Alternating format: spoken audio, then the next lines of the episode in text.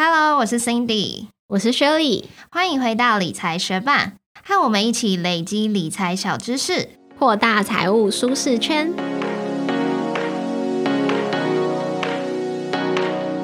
年来，加密货币受欢迎的程度不断的增加。其实从十年前开始，就有许多基金公司，他们不断的向美国证交会申请发行比特币现货 ETF。但是在这十年之间，美国证交会都是一直持有一个保留的态度，然后拒绝这些申请。直到了今年的一月十号，美国证交会终于核准了十一档比特币现货 ETF，准许直接投资比特币的现货 ETF 在美国上市喽。那这也呈现了美国证交会对于加密货币的认可态度。那我们今天的这一集节目就要介绍什么是比特币 ETF，它跟直接买比特币的差别在哪里？那比特币 ETF 又分成现货 ETF 还有期货 ETF 这两种 ETF 的差别是什么？那节目的最后我们也会分享，如果你想买比特币 ETF，你该怎么做？那如果你对于加密货币有兴趣的话，就继续听下去吧。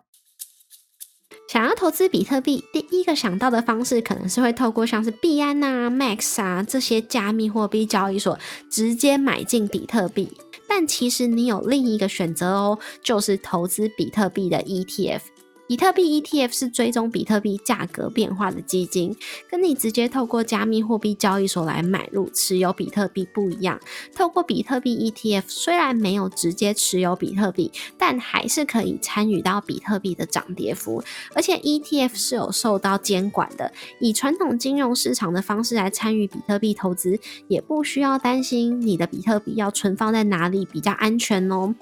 那如果你还不了解 ETF 是什么，推荐你回去收听。我们第一百三十三集到一百三十五集的 ETF 系列节目哦。不过，比特币 ETF 根据持有的标的不同，大约可以分成比特币现货 ETF 和比特币期货 ETF 这两种类型。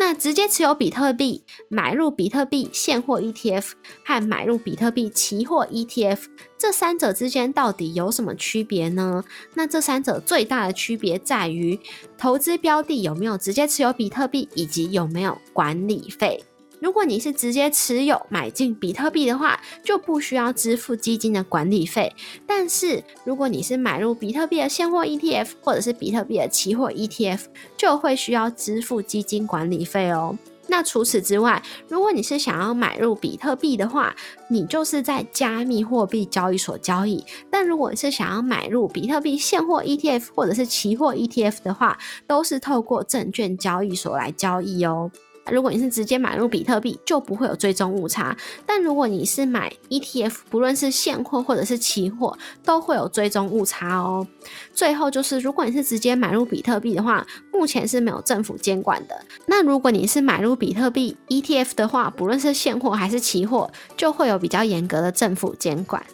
我们先来了解比特币的期货 ETF。比特币期货 ETF 它是透过持有追踪比特币价格的期货，间接来参与比特币的投资。所以，比特币期货 ETF 的发行商，它其实并不需要直接持有实体比特币哦。比特币期货 ETF 它实际上大部分持有的都是期货，所以这些期货它们都会到期嘛。那到期的时候就必须要买进新的。期期货合约来替换，这样就会导致更多的转仓成本，所以这类型的比特币 ETF 它的持有成本就会比较高，但这也都是期货型 ETF 会有的问题。而且要注意哦，即使这些比特币期货 ETF 他们的目标是取得跟比特币价格走势相关的报酬，可是因为这类型的 ETF 就不是直接持有比特币现货嘛。所以，比特币期货 ETF 的价格走势不一定会跟比特币的涨跌幅走势有正相关性哦。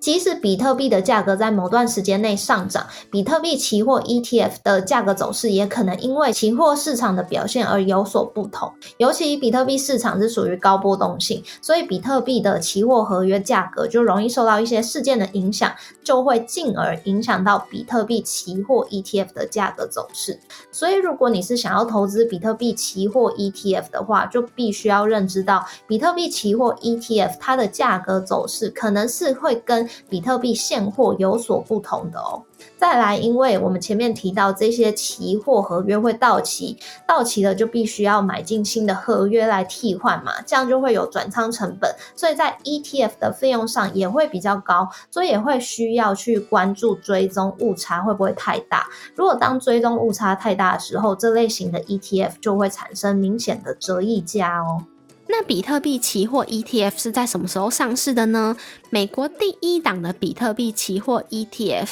代号是 BITO，B-I-T-O，是在二零二一年十月十八号在纽约证券交易所挂牌上市的哦，是由 Porsche。发行的比特币策略 ETF，它是一档主动型的 ETF，所以它并没有被动的追踪某个指数哦。它的费用率是零点九五趴，配息频率是每个月配息。那在我们的部落格文字稿上面有一张截图，是 Beto 从成立到二零二三年底这段期间比较 Beto 和 Bloomberg Galaxy 比特币指数的走势。那可以看到它们的走势大致上是相同的，但是还是会有一些追踪误差哦。那在我们的部落格上面有另外一张官网的截图，是 Beto 它持有的标的，可以看到大部分都是比特币期货，有多种不同到期日的期货合约，以及美国国库券哦。那如果他持有的期货合约即将到期，那就必须要卖出，并且买进到期日更晚的新期货合约来做替换。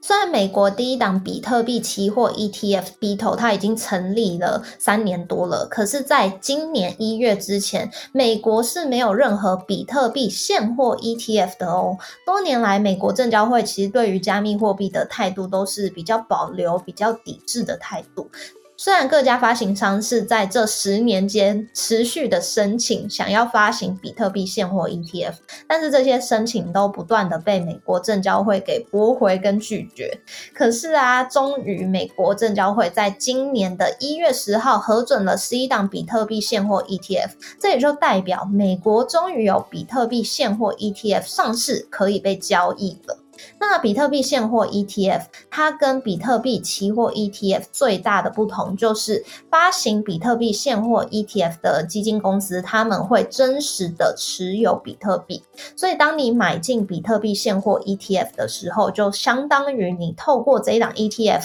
间接的持有比特币。比特币现货 ETF 它没有期货的转仓成本，所以它的交易成本就会来得更低。这一次，美国证交会它一次就核准了十一档比特币现货 ETF，导致这些发行商之间也开始竞争起来，甚至有发行商推出前半年免管理费的优惠哦。那这十一档 ETF 到底有哪一些？这个列表我们有放在布洛格文字稿当中，我们也有把这十一档比特币现货 ETF 的管理费列出来。目前最低的管理费是零点二趴，但大部分都在零点二趴到零点五趴。之间最高的管理费是一点五帕。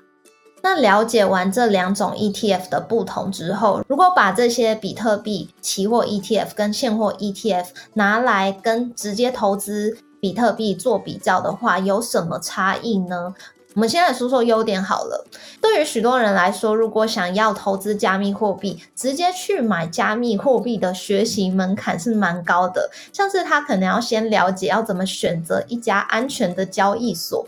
然后买进持有加密货币之后，要知道怎么保护自己的加密货币资产，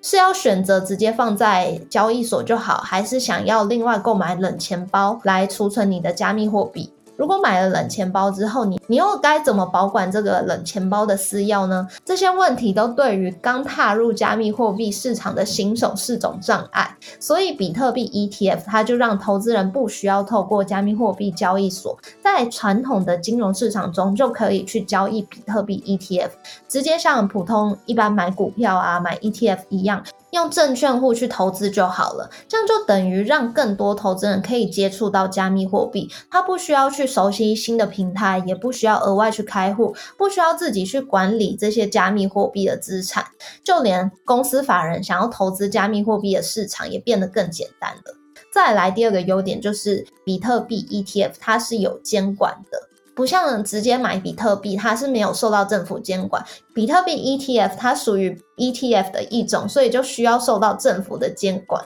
这样就让对于加密货币市场有兴趣，可是又对于它的安全性有疑虑的投资人，有一个更踏实的管道可以来投资这些加密货币了。那投资比特币 ETF 有什么缺点呢？第一就是要支付管理费。如果你是直接持有比特币的话，买进之后，不论你是要放在币安啊、派网啊这些交易所保存，还是你要存入你的比特币冷钱包都可以。不论是哪一种，在直接持有比特币的情况下，你是不需要支付额外的管理费。但如果是比特币 ETF 就不一样喽，持有 ETF 你就会需要支付管理费。每一档比特币 ETF 的管理费不一样，期货 ETF 的管理费是介在零点六趴到二点五趴之间，现货 ETF 的管理费是介在零点二趴到一点五趴之间。不论是持有现货 ETF 还是期货 ETF，管理费都是一笔额外的成本，而且当你持有的 ETF 量越大，你要支付的管理费就越多哦。那第二个缺点就是没有办法灵活运用你的比特币资产。如果你愿意自己去加密货币交易所买卖比特币的话，就只需要支付单次买卖的交易成本，也可以在各个加密货币交易平台中灵活运用你持有的比特币，例如说双币理财呀、网格交易啊、期限套利等等，让你持有比特币的同时还可以产生一些利息哦。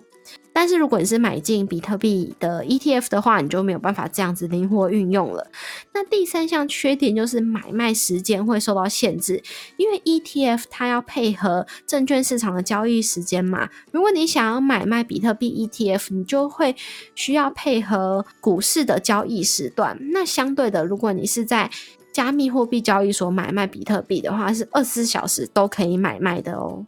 那在了解完比特币 ETF 的优缺点之后，如果你是想要透过比特币 ETF 来参与比特币投资的话呢，你该怎么做呢？过去我们在介绍要怎么买进美股 ETF 的时候，通常都是介绍副委托或者是透过海外券商这两种方式。可是很可惜的，因为最近比特币现货 ETF 上市，台湾的主管机关已经通知了国内多家券商去公告，禁止透过副委托来买进。连接加密货币的 ETF 了，这就代表目前你透过台湾副委托只能卖出这些连接比特币的 ETF，并不能买进这些比特币 ETF 哦。因为依照台湾的现行法规来看，比特币它不属于有价证券，所以它就不能列为 ETF 可追踪的成分标的。现阶段台湾的投信也不能销售相关的 ETF。所以目前，如果你想要在台湾买进比特币 ETF 的话，只能透过海外券商。那过去我们有介绍过，自己有在使用的 First Trade 或者是 IB 银透证券，都是可以透过这些海外券商来买进比特币 ETF。如果你还没有这些海外券商的话呢，你也可以看这几页文字稿，我没有把这些海外券商要怎么买进这些比特币 ETF 的方式。放在文字稿中哦。谢谢你在忙碌的生活中愿意播出时间来和我们一起学习。在这边也再次邀请你在 Apple Podcast 和 Spotify 上面帮我们打星留言，让这个节目被更多人听见。同时也欢迎你到 Instagram 或是 Line 社群来搜寻理财学伴，找到我们来跟我们聊一聊。如果你也愿意支持我们继续把理财学伴做得更好，也欢迎你分享理财学伴给身边也想一起学习投资理财的朋友哦。我们的网站上会有文字版的整理，如果想要收藏或是回顾，也欢迎你上去看看。网址是 moneymate 点 space，拼法是 m o n e y m a t e 点 s p a c e，也可以从节目的简介中找到网址哦。理财学伴，我们下次见，拜。今年过年是你结婚之后第一次过年，和以前有什么不一样的地方吗？哎，这个议题其实有困扰我一阵子，因为传统的观念来讲，就是女方是要到男方家去过除夕跟初一，然后到初二才回自己的娘家嘛。可是身为一个现代的女性呢，我就一直觉得这个迂腐的观念应该要有所调整，所以那时候我就一直迟迟没有决定说我到底要怎么过年。呃，爸爸的老家是在花莲，可是因为爸爸那边阿公阿妈都已经不在了，所以其实最近几年的过年，我们都是回到我妈妈的娘家，就是在林口在那边过年的。然后已经好几年，所以其实我就是蛮习惯在林口跟大家，就是很多很多亲戚啊，很多我的表弟表妹去过年，也觉得蛮热闹。而且我的舅妈还有我的，哎，我两个舅妈都非常会煮菜，所以就是年菜非常丰富，非常好吃，然后就很习惯这个感觉。然后呃，我就跟我的老公讲说，呃，这个观念我要跟你沟通。你觉得怎么样呢？我就想说，先听听看他的想法。然后呢，他就还没有想过，所以他就说要晚一点回答我。我就跟他讲说，我觉得可以，就是轮流，或者是也可以自己家自己，就是自己在自己的家过年，或者是我们可以约我们双方的家人一起过年，就是有三种方式。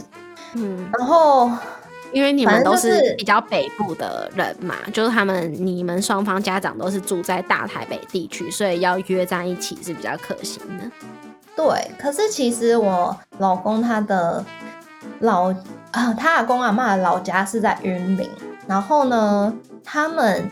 呃，其实小时候都是在云林过年，可是就是近期因为阿公阿妈身体不好，所以有上来台北一阵子，所以也有几年，近期几年是在台北过年。但是最近就是因为，呃，阿公阿妈就是很想回乡下住，所以又回去云林了。所以变成是说，如果我要，如果他要回去过年，就是在云林过年，所以就要么就是台北，要么就是云林。就很不是很近，所以 就必须得选择。我原本是觉得说分开过年 OK，可是我老公还是想要一起过年。然后呢，我原本就想说，是不是应该要先突破这个传统，先在我家过年，这样子我下一年我也不需要烦恼，或者是我也不需要跟。婆家交代说我要去哪边，我要回我的娘家过年，这件事会有点奇怪。我原本是这样想的，可是又觉得说要做这么突破性的事情也是有一点障碍，所以我就先问老公，然后他就说他想一下，然后他想一下之后就跟我讲说，因为他阿妈跟阿公就是这一两年身体变得很不好，所以他就觉得说可不可以先配合他先回去云林过年。然后我就想说，好像的确也是，就是真的，阿公阿妈身体蛮不好的。我就想说，好，那就配合他。而且他那边的阿妈算是比较传统的阿妈，所以应该也会蛮理所当然的认为，就是我应该会是在云林过年。所以我就想说，好吧，那就配合他一次。然后我们就。就是好像我还有请假一天，所以就是在小年夜前一天，我们就一起开车回去云林过年了。可是老实说，我跟公公婆婆算是呃，算是偶尔会出去吃饭啊，见面，但也没有说到非常非常的熟。然后跟他的阿公阿妈是，嗯，也是都有见过，可是也不是说非常熟这样子，所以。他妹妹有回来，但是我跟妹妹也是更少见面，所以也不是很熟。所以在那几天的时间内，我就觉得说有一点，嗯，还是稍微有点不自在，一直在不自在。对啊，因为就是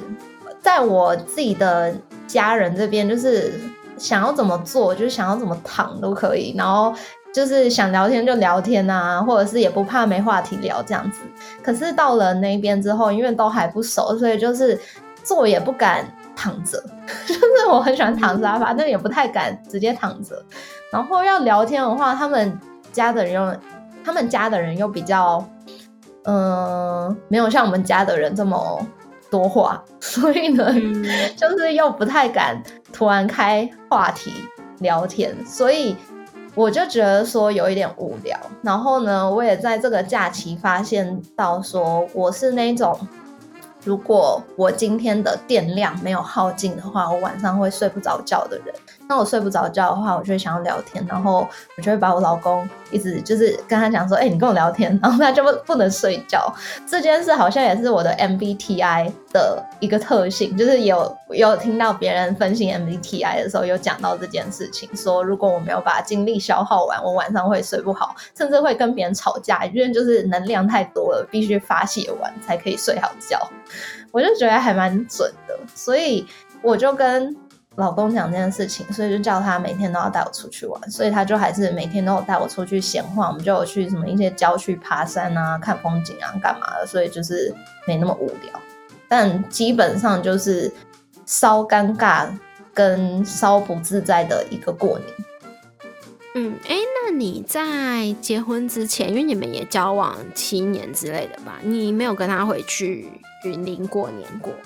嗯，有啊，有。哎、过年哦，过年没有啊，过年都待在自己的家，为什么要跟他回去过年？哦，因为我跟我老公结婚前好像一两年开始就是会，他就一直前一两年开始就是，反正除夕夜他会来参加我们家的除夕夜，然后吃完饭之后会一起初一的时候回去。对啊，好特别哦。啊，因为他在高雄啊，然后我在林口，就是不可能说两家一起过年的嘛，太远了。嗯，然后之前就会邀请他，然后他可能在交往的事情，他可能问过他妈，然后他妈也觉得说，哦，你没有回来一起吃除夕啊、o k 啦，所以从那时候就开始那样。然后结婚第一两年的时候，我们也是这样，但我也会想说，就是我婆婆会不会觉得心里不平衡？就我儿子怎么跟你在一起，跟你结婚都没有我们回家吃过除夕团圆的那个围炉了。但是，嗯、但是就是我们今年也有问他说，还是我们今年回去吃除夕，然后吃完之后，我们可能初几就是在那里没有待很久，就回林口来，就是其中几天的年假跟我们家一起过，但他都觉得哦都 OK 啊。然后我妈就想说，哦都 OK 的话，那你们就来一起吃完再回去。所以我们就今年还是跟之前一样，在我家吃完年夜饭之后才回去。然后我婆婆就跟我说，哦，她觉得这样很轻松啊，这样她都不太需要准备什么的。所以我们哦之后就会一直在我家吃年夜饭，然后之后再回去高雄几天这样子。因为像我们家在林口过年的时候，都是必须要煮超多菜的那种。第一是人非常多，轻松的吧？你会有帮什么忙吗？除了可能要拿个碗以外，因为厨房很小，然后主厨这么多，所以呢，我通常是被差使一些跑腿工作，可能临时需要买什么调味料，或者买什么豆腐啊这种跑腿的事情。嗯，然后在云林的话呢，他们他们好像都是习惯出去外面吃，所以我们这次都是订餐厅在外面吃，那也很好啊，我觉得那也不错哎、对，然后老实说，虽然就是我觉得就是因为没有到那么熟，所以要一直长时间的相处下来，就是会稍微有一点对我来说有一点尴尬。可是其实公公婆婆、阿公阿妈人都非常好，就是我去婆家或者是去阿嬷家，基本上他们都叫我不要做任何家事的。所以呢，那个过年我基本上就是睡跟吃，就是我只要上车那台车太好坐，我就是立刻被催眠，就开始睡觉。然后到了目的地之后就开始玩，然后看景点，然后就吃饭，然后吃完饭又上车就开始继续睡觉，然后回到家之后就看电视，看完电视又继续睡觉，然后呢，我在这个过年之间就是睡得非常饱。嗯，那也很好啊。而且这次 Nami 哦和我们一起回去高雄、欸，他也是辛苦了，因为他在车上就会很紧张，然后到新环境也是有点紧张。但他已经算是猫里面比较不紧张了，就是他好像就是第二天到高雄的第二天开始就可以在那边跑跑跳跳。但是我们还是回到新庄之后，我们还是有给他吃很多的肉泥啊、零食啊什么的，犒赏他这一路的辛苦适应。所以他有去林口吗？林口没有哎、哦，嗯，如果我们只是出去吃个饭的话，没必要带他吧，好像也是因为我们在不会在那边过夜。啊，对啊，嗯嗯嗯嗯，好像也是。嗯我爸就说。我怎么没有去煮个菜来看看？我已经超久没有煮菜，要煮也不是我煮吧？对啊，应该让老蔡去煮看看，让他们看看老蔡的成果。哦，对，老蔡是我老公，如果有人不知道。嗯。